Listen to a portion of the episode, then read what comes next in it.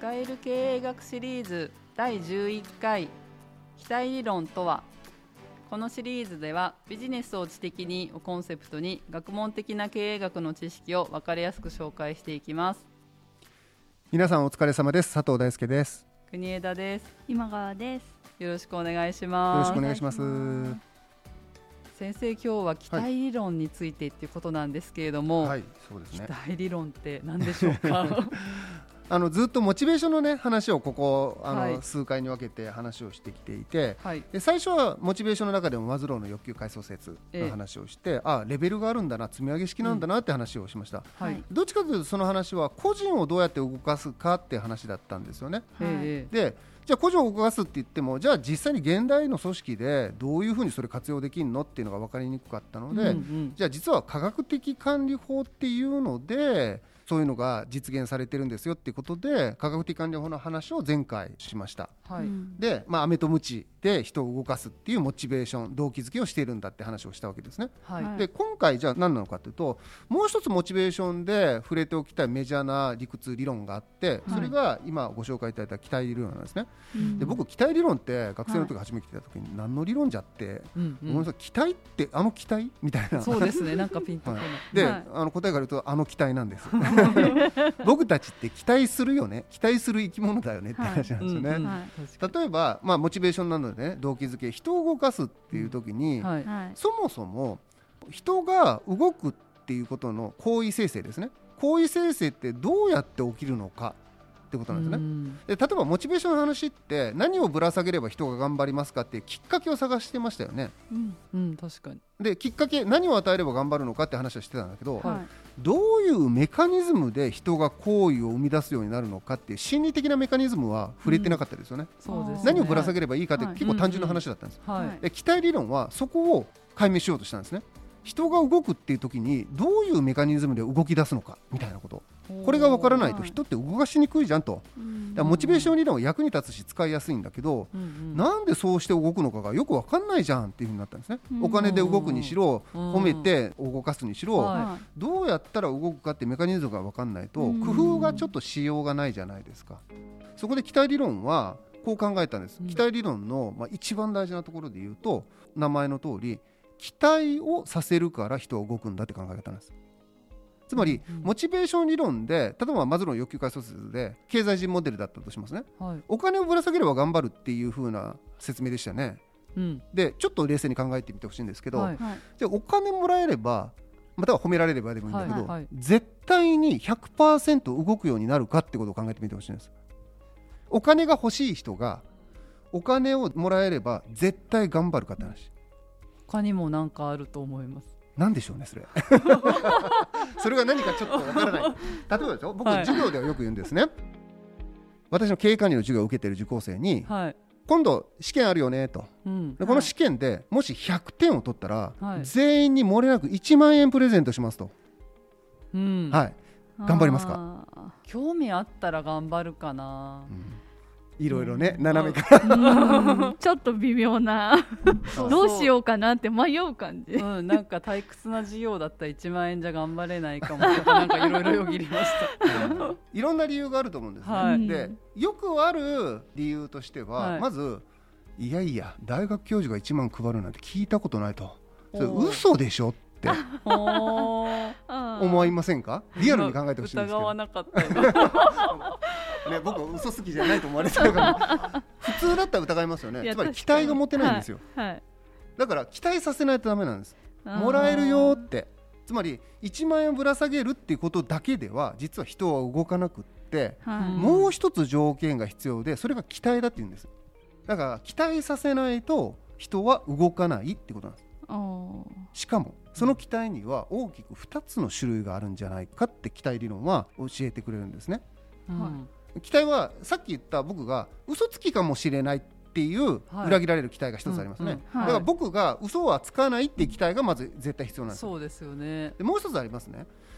100点取ったらって言うけど、うん。経営管理のテストって記述式なんですね。おおはい。でそれは。100点かどうかって僕が決めるんですよ。そうですね。だから嘘偽りなく100点を取ったら1万円あげるにしても、うん。そもそもその100点をあげない可能性あるんですよ。うん。めっちゃありますねそれは。いろんな言い訳をつけてね、はいこれ100点じゃないなとかはい。言いながらね、100点もらえない、そしたらそれはそれでまた頑張れないと思いませんか？うんそうですね。ですよね。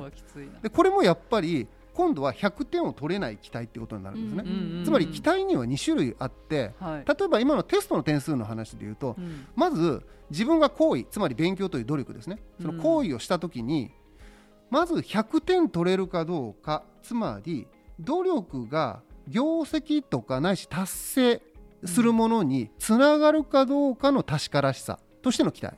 うん。つまり100点につながるかどうかのどんなに頑張ったって経営管理テスト難しいが100点絶対取れないよとうんうん言うんだったら業績とか達成とか結果に対する期待持てませんよね。はでこれがまず一つ目の期待だと。いはいうんでじゃあ取れたとしてもその期待が持てるとしても頑張れば100点は取れるなっていうふうに思ってたとしても、うん先生嘘つきだったらやっぱもらえないよねっていうねそう。ねってなると今度はその期待も必要でそれは今度は取った業績とか達成っていうのが報酬につながる期待はい。が持てるかどうか、ん少なくともこのはい。はい2つの期待を持たせないとうん人は動かないっていうことになるんですね。うん。なので期待理論の骨格の一番大事な部分ははい。今言ったように単純には人はぶら下げるものだけではなくってはい。同じようにぶら下げると同時にそのぶら下げたものがもらえそうだという期待を持たせないとダメだ、うん。そしてその期待には2つのものが混じっていて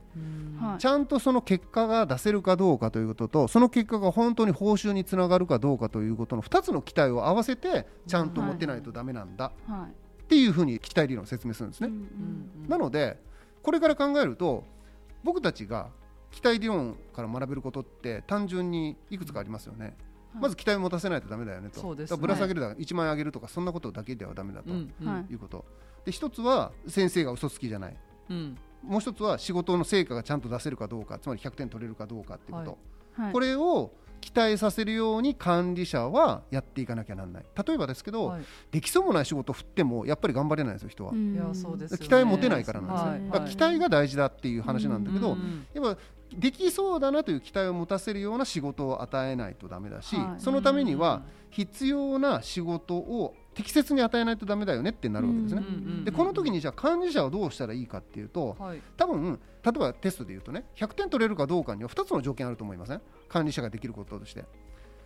まあ、一つは、まあ、はい。管理者直接的にはできないけど、うん。能力とか資質が必要ですね。仕事では特にそうだけど、うん。はい。100点取れる能力ないと、はい。やっぱり自分100点取れそうだなって思えないじゃないですか。そうですね。ってことはそのために授業を分かりやすくちゃんと説明して能力とか資質っていうのを鍛えておいてあげないとダメなわけです。はい。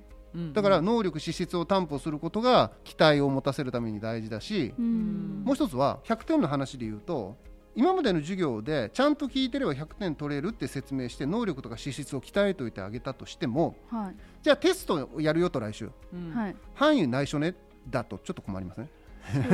どっから出るか全然わからんって つまりどこを勉強すればいいのか、あなたが何をすべきかっていう役割をちゃんと知覚させてあげないとダメだってことなんです、うんこれを役割知覚っていうんですか。仕事でもそうですよね、あなたがやるべきことはこれだよあなたの立場はこういう立場ですよ。こういうことが期待されてますよ、みたいなことをちゃんと言ってあげないと、頑張り方が分かんないってなうん。なるわけですね。テストの対象勉強する対象がどこか分かんないってことになっちゃうわけですから、はい。はい。なのでまず頑張った行為が結果100点につながるかどうかの期待を持つために管理者は、そのような能力を本人に持たせないとダメだし、はい。逆算的に言えばその能力で答えられるようなテストを作らないとダメだってことですね。うんでもう一つは役割近くてどこの範囲の勉強すればいいかを明確に見せてあげることが大事、はい。はい。こういうふうにするといいよっていうことをちゃんと明確に指し示してあげるということですね。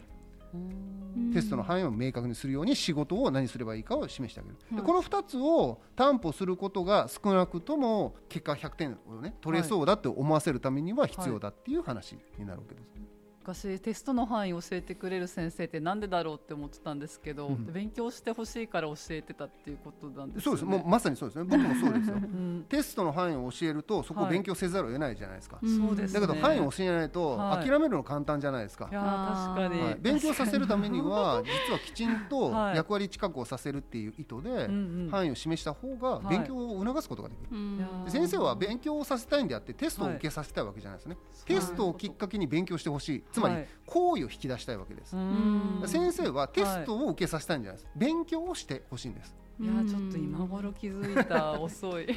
いや確かに。うん。でもテストの範囲を教えてくれる先生のテストって平均点が高くってみんなちゃんとやってるっていうね。そっかそっか点数取れるって思えるからか、うん。で範囲全然言わない。そういう先生はめっちゃ平均点低くって、うんうん。できる子好きな人は点数高いけどあとみんなすごい低いみあーそっかたいなそっか。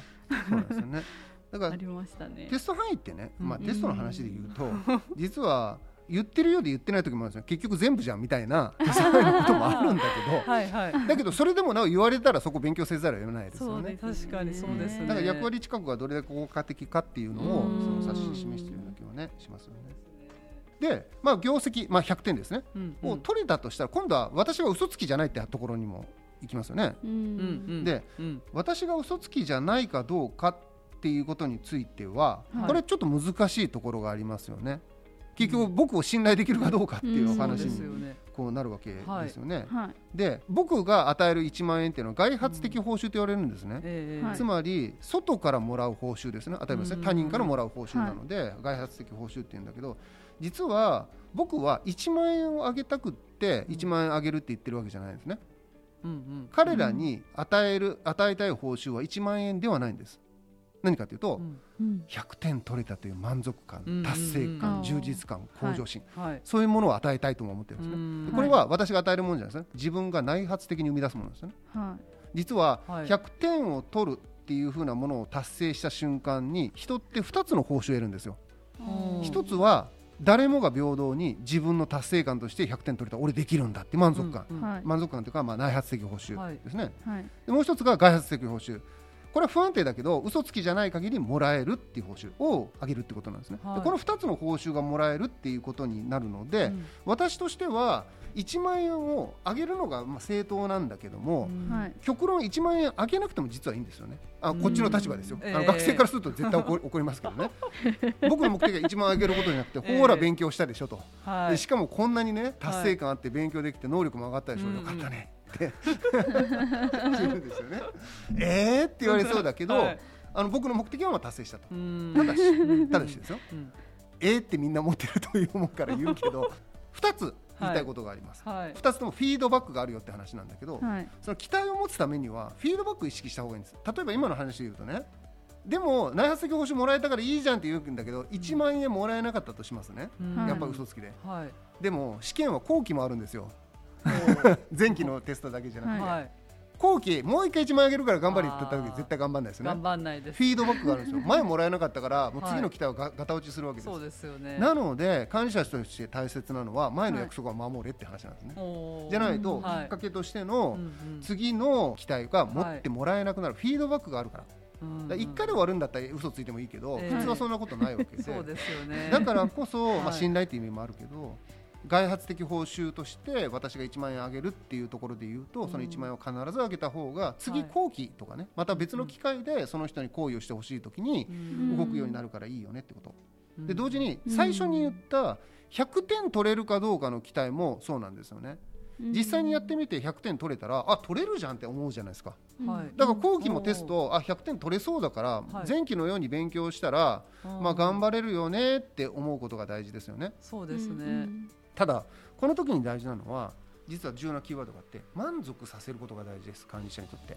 うん。例えばうん1週間徹夜しまくってねもう地獄のような勉強して100点取ったとしますね、あで1万円もらえたとしても、ーはい。あんなに勉強して1万円って思うことってあると思うんですよ、うん。で嘘は疲れてないから先生は信頼できるし、1万円のところには疑いを持たないんだけど、はい。100点も取れることは分かったんだけど、はい。はい見合わない。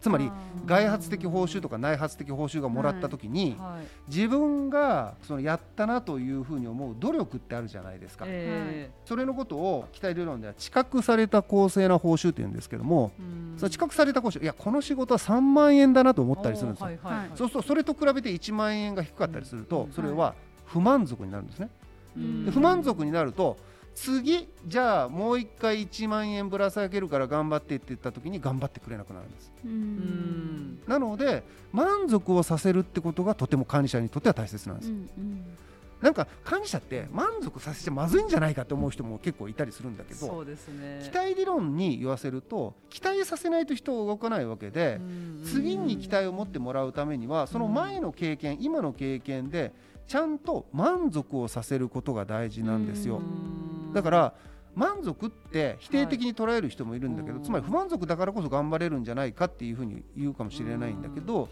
このような管理をしていく世界の中では、満足をさせないと期待を持たないので人は動かなくなっていくよってことが教えられるわけですね。なので管理者の人はある意味ちゃんと誠実にね嘘をつかずにね期待を持たせるってことが大事だ、うん。と同時に結果として満足をさせることによって次の1万円も欲しいと思わせないとダメだ、不釣り合いな仕事を任せてしまっては次頑張れなくなってしまう。かなり分かると思うんですがデリケートな仕事なんですね管理職って。い。や本当そうですね。その人にとってこれが満足かなとかってことを見極めながら仕事を与えていかないとダメだし、うんうんこの人ができるラインのテストの問題ってどんな感じかなとか、うん。テストの範囲はこのぐらいにしてあげないとダメだなとか、うんいろんなことを考えて、その人に合う期待を作っていく。うんだから期待理論を教えてくれることって結構大きくってはい。管理者はその期待をうまく形作って実現していくことこそが仕事で、うんうんそれを管理って言うんだよみたいなニュアンスがあるんですね。ですから管理者がやる仕事結構デリケートだと。そうですね。でこの理論を知ってるだけでもできることたくさんあると思うんですよね。うんそういうふうに役立てていただけるといいんじゃないかなっていうお話。例えばあの人はあの仕事であんなに褒められてて私は同じことをやっても全然褒められたりもしないんだけどなっていう時は、うんその管理職の人は期待を持ってほしいっていうことも含めてそのやってる人を褒めたりしてるってことですか？褒めるっていうのが報酬とするならばってことですかね。あそうですね、あの、うん。お金ではなくて褒めることを報酬、はい。まあ修正とかでもいいんですけど、はい。を報酬としてするならば、はい。はい。その報酬の与え方ですよね。そうです。現場の中でお金は使えないってなった時に、はい。褒めていこうっていうふうに、はい、褒めるのも同じです。外発的報酬なので、はい。その報酬をはい、ある程度満足する形で与えてあげることが大事だってことなんですね。うーん。いやこれ逆もあってね、はい、例えばさっき1万円とかね言いましたけど、はい。はい。この仕事300円分ぐらいの仕事しかしてないのよねと思いながらも、はい、1万円もらっちゃうとこれはこれでダメなんですよね。頑張らなくなっちゃうので。適当にやっちゃうので。そうかそうか。あ結構いいラインを攻めないとダメなんですよね。いやそうですよ、ね、褒めることも一緒で褒めすぎてもダメだし褒めなさすぎてもダメなんですよ、あーだから管はい。理職は管理職という仕事としてのプロフェッショナルじゃないとダメなんですね。いや大変だ、はい。難しいいですね。や難しいですよね、だけど人を使うとか人を動かすっていうのは多分そういう側面絶対あると思うんですよ。特に個人レベルでは。うん。組織とか仕組みを作ってね人をその上に乗っけて動かすんだったらここまで考えなくてもいいかもしれないんだけど、はいやっぱ目の前にある一人の人を納得させて動かすっていうシチュエーションを考えた時に、はい。この発想がないと多分人はなかなか動いてくれないかなっていうふうにも思うんですよね。褒めるが一番なんか難しいうんうん。なっていうのが、はい。人によって褒めてほしい欲求の強さが違うのそうですよね。でっていうのと管理者自身がすごく褒められたいタイプはすごく褒めると思うんですけどあ全然そういう承認欲求なくって、褒められなくても大丈夫っていう私みたいなタイプーだと、うんうん褒めるっていう行為がはい少なくなっちゃうんですよね、うん。